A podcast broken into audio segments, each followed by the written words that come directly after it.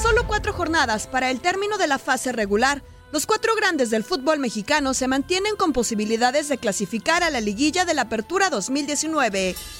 El Club América es el único que se encuentra en puestos de liguilla. Sin embargo, las Águilas no han descansado y necesitan sumar en las tres jornadas restantes para asegurar un lugar en la fiesta grande.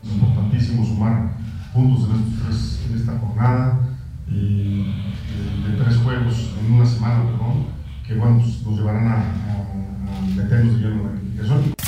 Tras la goleada que los gallos le propinaron, los Pumas de Michel necesitan obtener tres triunfos para los cuatro partidos restantes, hazaña difícil de lograr. Sin embargo, el club universitario enfrenta a Puebla y al FC Juárez, equipos que se encuentran en el fondo de la tabla solo por encima de Veracruz. Sabemos que quedan cinco partidos, entendemos que con tres partidos, aunque suene así algo difícil, eh, estaríamos con casi toda seguridad dentro.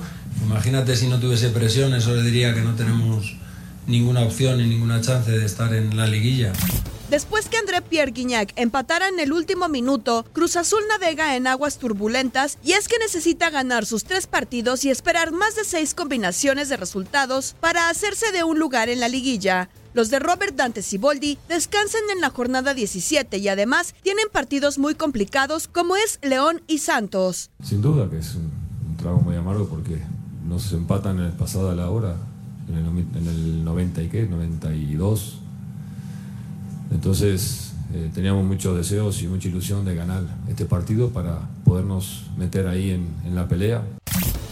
Y para Chivas, la esperanza es lo último que muere. Tras ganar al último minuto contra FC Juárez, se mantienen con vida para clasificar. Los rojiblancos necesitan ganar sus cuatro partidos restantes y esperar resultados para meterse a la fiesta grande. Con tres partidos de local, resaltando que uno de estos es contra Veracruz, la misión imposible de Chivas puede hacerse una realidad. Todavía no estamos eliminados, sabemos que estamos muy rezagados y que es difícil, pero matemáticamente tenemos chance y vamos a pelear hasta el final. Yo sé que es difícil.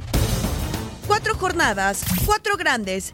¿Quién estará en esto que llamamos la fiesta grande del fútbol mexicano?